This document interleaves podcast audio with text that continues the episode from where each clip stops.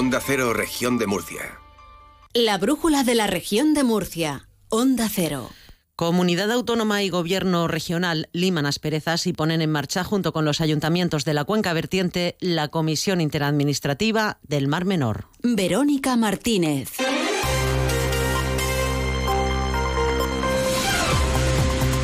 Hola, muy buenas tardes. La firma para la constitución de esta comisión ha tenido lugar en San Esteban, sede de la comunidad autónoma, tras una visita que el presidente López Miras y la ministra para la Transición Ecológica, Teresa Rivera, han realizado a San Pedro del Pinatar, donde han podido conocer de primera mano el estado de la Laguna Salada. Ambos coinciden en que este organismo parte del diálogo y del compromiso de todas las administraciones para recuperar el Mar Menor. Enseguida contamos más. Antes, la previsión del tiempo. Marta Alarcón, buenas tardes. Muy buenas tardes. De cara a mañana en la región de Murcia tendremos intervalos nubosos con temperaturas en descenso, quedándose en cifras de 24 grados de máxima en Murcia y Molina Segura, 22 en Lorca y Cieza, 21 en Águilas y Mazarrón, 20 en Caravaca de la Cruz y Cartagena, 18 en Yecla.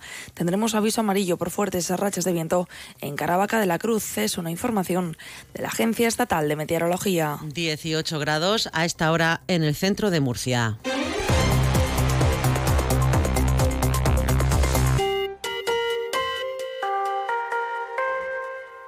Y ahora sé que la salvación estaba... Abre los ojos a un viaje extraordinario por la región de Murcia hacia tu propia mirada. En 2024 el año jubilar de Caravaca de la Cruz llega a ti en lugares conectados por senderos de cultura, naturaleza y fe. Caravaca de la Cruz 2024, año jubilar. Creer en lo extraordinario.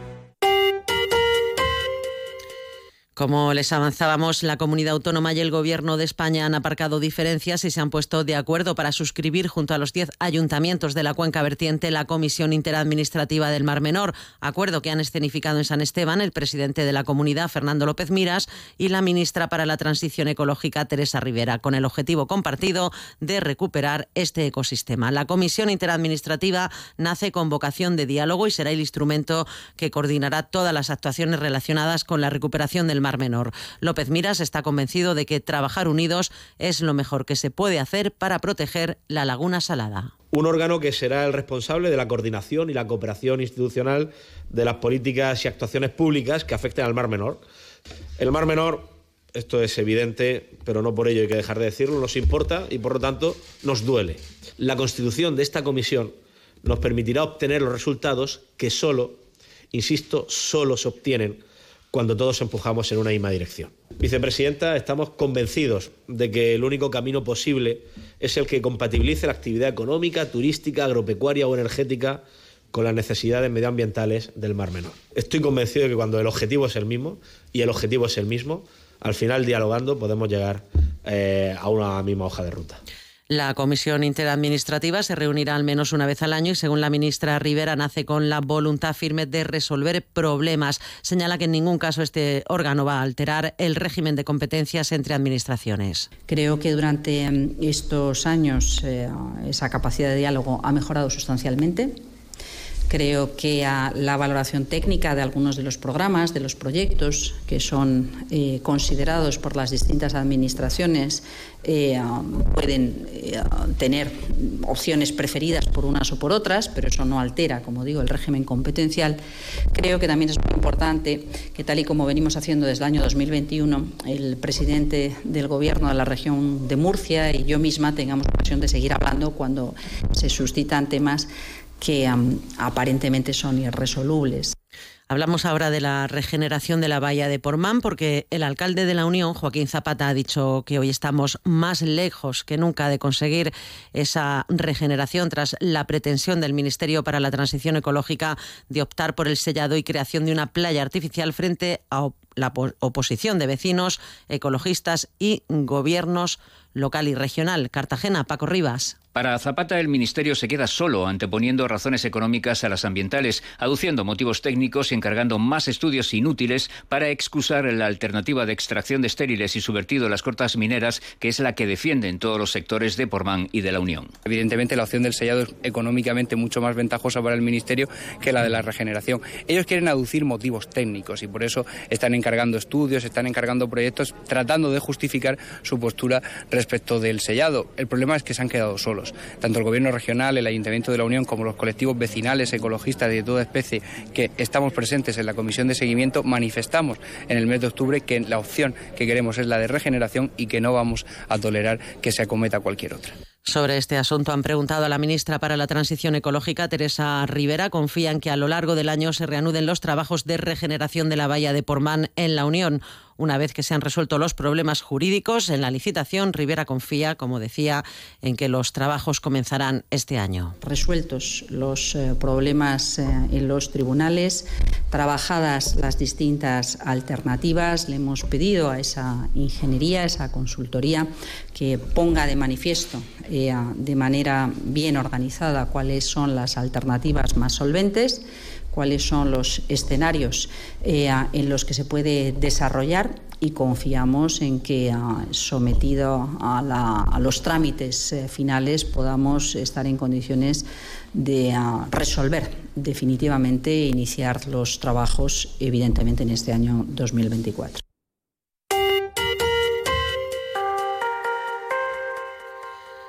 Son las 19 horas y 26 minutos. La región de Murcia es la sexta comunidad autónoma española con mayor inversión extranjera en el periodo que va entre 2020 y 2023. Son 1.200 millones de euros que han llegado. El consejero de Economía, Luis Alberto Marín, ha destacado este dato y ha hablado de lo que ha sido el pasado año, donde se captaron 28 proyectos empresariales, de los que 13 son extranjeros. Los 28 proyectos pueden crear unos 3.500 puestos de trabajo. Entre ellos destaca la planta etanol de Escombreras, que supondrá una inversión de 800 millones, pero la región tiene por delante 40 proyectos que van a llegar en este 2024. Se trata en su mayoría de plantas solares, aunque hay otras reseñables que ha explicado el consejero Marín. La construcción de una planta desaladora para uso industrial en Cartagena, que supondrá una inversión de 22,1 millón de euros.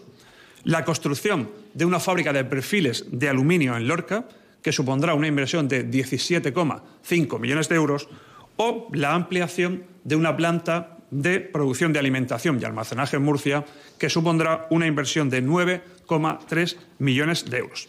Al consejero le han preguntado por la desaladora en Cartagena, pero no ha dado más información por la exigencia de confidencialidad de la promotora. Para este mismo año se va a trabajar en la captación de 112 proyectos para la región porque la comunidad está en condiciones de conseguirlo, según señala. Dice que al inversor hay que ponerle la alfombra roja, pero con algunas premisas. ¿Qué es lo que busca un inversor nacional o extranjero? Certidumbre. ¿Qué es lo que busca un inversor nacional o extranjero? Seguridad jurídica. ¿Qué es lo que busca un inversor nacional o extranjero? Un gobierno amigable. Y eso es lo que están encontrando las empresas en la región de Murcia. Más cosas. Les contamos también que un informe de la sección de inspecciones oculares de la Comisaría General de Policía Científica apunta a que la causa más probable del incendio ocurrido en dos discotecas de la zona de Atalayas, en Murcia, el 1 de octubre, en el que perdieron la vida 13 personas, fueron las chispas originadas por una máquina de fuego frío ubicada junto al falso techo de la sala teatre. El documento desvela que el único foco del fuego se localizó en la zona del escenario de teatre donde actuaban los DJ y había un altavoz y se originó por la combustión de diversos materiales sólidos, descartando así la posibilidad de que fuera producto de un fallo eléctrico o por la participación de terceras personas. Además, el informe basado en unas inspecciones técnicas sobre cómo se produjo el siniestro y en declaraciones de varios testigos y que ha sido remitido a la jueza que investiga el caso, detalla que el incendio fue de carácter accidental por negligencia y de tipo estructural al conllevar el colapso de la cubierta de la discoteca Teatre. En el cementerio de la pedanía murciana de Espinardo han sido profanadas una treintena de tumbas, según datos que ha aportado el portavoz de Vox en el Ayuntamiento de Murcia, Luis Gestoso. Las cámaras de seguridad han registrado a tres individuos con el rostro cubierto que vandalizaron nichos, causando destrozos y sustrayendo esculturas y ornamentos, según nos ha hablado y nos ha contado Gestoso. Porque han arrancado los crucifijos, han roto cruces eh, incluso han abierto por parte de los nichos donde estaban pues recuerdos familiares, pues como cartas de despedida a los difuntos, etcétera, etcétera. Y la verdad es que yo ayer me quedé sobrecogido, pues porque eso no es un robo, eso es una profanación En sucesos, la Guardia Civil ha detenido a dos personas como presuntas autoras de una estafa de 300.000 euros a cuatro empresas del sector agrícola asentadas en Murcia y Alicante. La investigación se inició cuando las empresas denunciaron ser víctimas del timo del Nazareno, según nos explica una portavoz de la Guardia Civil que consiste en hacerse pasar por una empresa de reconocida solvencia para hacer pedidos en su nombre a otros proveedores que más tarde son vendidos en el mercado negro a precios muy inferiores a los de mercado. La Guardia Civil identificó a un primer sospechoso sobre el que pesaba una orden judicial de búsqueda y detención por delitos similares y averiguaron que había alquilado una nave en un polígono industrial de Villena que podía estar utilizando de almacén. Guardias civiles especialistas en policía judicial averiguaron que fue esta persona quien, además, se había desplazado a Sevilla para contactar con un empresario local del sector agrícola, simulando interés en iniciar una relación comercial. En realidad se trataba de una primera fase de un plan urdido con la finalidad de suplantar a esta empresa para estafar a otras detenido al intentar defraudar a su aseguradora y no era la primera vez que lo intentaba. La Policía Nacional ha detenido a un hombre de 38 años como presunto autor de un delito de simulación de robo tras denunciar falsamente haber sido víctima de un asalto a su vivienda situada en Molina de Segura. Entre otras cosas, aseguraba que los ladrones se habían llevado 15.700 euros en metálico en el supuesto robo. Nos lo ha contado un portavoz de la Policía Nacional. Los hechos tuvieron lugar a principios de este mes de enero cuando el ahora detenido se presentó en la comisaría de la Policía Nacional de Molina de Segura, denunciando que alguien había entrado en su vivienda tras forzar la puerta de entrada y que le habría sustraído algunas joyas y 15.700 euros en metálico. Esto motivó el inicio de una investigación por parte de los agentes especializados de la Policía Nacional, que tras varias indagaciones, declaraciones recogidas y recopilación de imágenes de las cámaras de los alrededores, determinaron que este hecho era falso.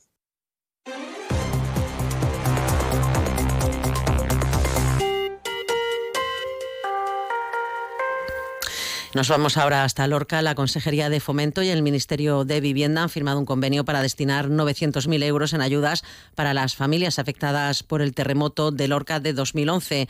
Son 127 familias las que van a beneficiarse. El consejero José Manuel Pancorbo ha mantenido una reunión con el alcalde de Lorca, Fulgencio Gil, en las dependencias de la Concejalía de Urbanismo para ultimar los detalles de las ayudas que quieren agilizar y a lo largo de esta mañana se va a celebrar una reunión entre la directora general de vivienda y la concejal de urbanismo del Ayuntamiento de Lorca para perfilar eh, cómo va a ser el convenio porque entendemos que debe ser el Ayuntamiento de Lorca, ya que el Ministerio ha rechazado a ejercer la, labor que le correspondía, el Ayuntamiento de Lorca como administración más cercana a los ciudadanos es la que debe de gestionar esa ayuda. Y bueno, tenemos el, compromiso del alcalde de que en cuanto reciban los fondos van a empezar a hacer los pagos, porque bueno, esto es algo ya que, que, huele, ¿no? que, lleve tanta tanto tiempo la gente esperando el dinero, pues bueno, vamos a agilizarlo. La región de Murcia alcanzó en 2023 los 483 trasplantes de órganos, lo que supone 141 trasplantes por millón de población, frente a los 122 de la media nacional. Se realizaron 64 más que el año anterior y se incrementó la actividad trasplantadora un 15%. El consejero de Salud, Juan José Pedreño, y el coordinador regional de trasplantes, Ricardo Robles, han informado de estas cifras y han destacado que la tasa de donación de la región se encuentra en 71 donantes por millón de población frente a los 49 de la media nacional. Pedreño ha subrayado además que la tasa de negativas está por primera vez en la región por debajo del 10%. La región de Murcia eh, pues está entre esas autonomías más solidarias. Somos la tercera comunidad en tasas de donación con 71 donantes por un millón de habitantes. Es la que más creció en donación, un 49%. Durante 2023 la actividad de donación y trasplantes batió todos los récords lo que da una idea de la generosidad de las familias, insisto, y en la implicación también de los profesionales y la implicación de las asociaciones. Y les contamos que ha concluido el Plan Regional de Servicios Sociales que se llevará a cabo durante los próximos cuatro años, que pretende ofrecer una atención integral a las personas y familias en riesgo de exclusión. Política Social asegura que ha sido elaborado teniendo en cuenta las aportaciones realizadas por las entidades del tercer sector, según la consejera Conchita Ruiz. Era un compromiso del Gobierno regional porque va a marcar el nuevo modelo de los servicios sociales en la región de Murcia. Incluye siete ejes de actuación, una veintena de líneas estratégicas y principalmente lo que va a hacer es reforzar los equipos de los servicios sociales de atención primaria en todos los municipios, reforzar los equipos interdisciplinarios Vamos a cambiar el modelo asistencial por un modelo de acompañamiento social y sin duda alguna en este trabajo, además de contar con las entidades locales, los profesionales de los servicios sociales, vamos a contar con las entidades del tercer sector.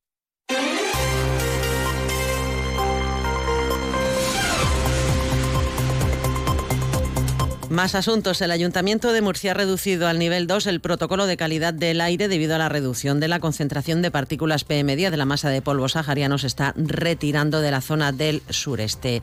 El concejal del Grupo Municipal Socialista en el Ayuntamiento de Murcia, Ginés Ruiz, ha pedido al equipo de gobierno municipal que exija a la Consejería de Educación que anule el contrato a la empresa que hace los menús de los centros escolares Vicente Medina de Sangonera La Seca, los de La Paz y Gloria Fuertes del Palmar y el Antonio Delgado Dorrego de Sangonera La Verde tras comprobarse que el servicio que prestan es completamente nefasto. Ruiz ha recordado que esta empresa ya fue sancionada por la Consejería de Educación el pasado mes de septiembre por las quejas de los directivos de algunos colegios. Cuatro centros de nuestro municipio, el Vicente Medina de Sangonera La Seca, los de La Paz y Gloria Fuertes del Palmar y el Antonio Delgado Dorrego de Sangonera La Verde, que están recibiendo un pésimo servicio de comedor con menús totalmente insuficientes, sin piezas de fruta, que no cumplen con los mínimos de calidad ni con los contratos por parte de una empresa que ya fue sancionada además por la Consejería de Sanidad. El alcalde sabemos que es una competencia autonómica, pero el alcalde tiene que defender a sus vecinos y vecinas, sobre todo a los más vulnerables, y, y plantarse frente a la Consejería, aunque sea de su mismo color político, y defender a sus vecinos y vecinas. Y el Ayuntamiento de Murcia modificará la salida de la ciudad por el rollo para contribuir a la fluidez del tráfico en el barrio del Carmen tras detectar que este punto requiere de actuaciones de mejora. Estas modificaciones de tráfico en el barrio del Carmen se han abordado en una reunión de trabajo que el concejal de movilidad José Francisco Muñoz ha mantenido con vecinos, colectivos, comerciantes y representantes de la Junta Municipal del Carmen. En el encuentro se ha subrayado la necesidad de avanzar en el aparcamiento subterráneo proyectado en la calle Florida Blanca y en la prolongación del tranvía.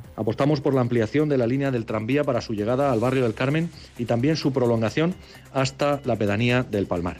El barrio del Carmen va a ser en los próximos años escenario principal de la transformación del municipio. Va a recuperar su centralidad y su monumentalidad en un eje histórico que va desde el Puente Viejo hasta la propia iglesia del Carmen. Vamos a crear nuevos espacios peatonales que reactiven la vida comercial y cultural del barrio a través de los proyectos estratégicos de conexión sur y entre estaciones. Y el Ayuntamiento de Murcia la patronal hostelera Oitú han acordado en una reunión crear para los próximos días un grupo de trabajo y establecer criterios objetivos para poder atender la demanda de los hosteleros que solicitan mantener las terrazas COVID. En deportes seguimos pendientes de Carlitos Alcaraz y también del Cartagena y del Real Murcia. Victorio de Aro, buenas tardes. ¿Qué tal? Buenas tardes. Vuelve a la pista Carlos Alcaraz esta madrugada para medirse al italiano Lorenzo Sonego. Segundo partido del del Palmar en este gran slam en el Open de Australia. Se mide, insisto, a un rival que le tiene ganado el enfrentamiento en el cara a cara. No me gusta tener el head de negativo con nadie, así que yo creo que, que eso me, me incentiva un poquito más, el intentar empatar. Eh, pero obviamente viene de ganarle a Evans, que no es un partido nada fácil. Eh, sé que, que, es un jugador muy peligroso, con grandes tiros. O sea, vamos a, a intentar eh, seguir mejorando, poner nuestro nivel y, y obviamente que ese head to head sea 1-1. Ganas de ver un Alcaraz que debe de ir mejorando a lo largo del torneo, al igual que tenemos que estar pendientes de la situación de los equipos. El Cartagena, que hoy ha presentado futbolistas, pero que sigue muy pendiente del mercado de fichajes, como así también el Real Murcia. Hoy Rodri Ríos, el delantero estrella del equipo grana, ha entrenado al margen y está esperando ver si se resuelve su contrato. Aunque ya saben que hay tiene una novia clara, que es el Ceuta, pero de momento las dos, las dos partes están muy diferenciadas y entre tanto, quien sí está contento es Jimmy Cartagena, que goleó 5-0 al Pozo Murcia, sí estaba de pletórico duda. O sea, que salió todo realmente perfecto, portería cero, eh, sea un, se va a dar uno de un millón así, ¿no? Un partido así que salga todo tan bien contra un grandísimo rival y que consigas ganar 5-0, que pabellón lleno, o sea, la verdad que, que no puedo decir más, salió todo perfecto. Ilusión en el equipo cartagenero de fútbol sala cuando llegan al parón por selecciones, vuelve la liga, la competición en la Liga Nacional de Fútbol Sala a mediados de febrero. Pues hasta aquí este tiempo de noticias, pero continúa la brújula aquí en Onda Cero con la Torre. Buenas tardes.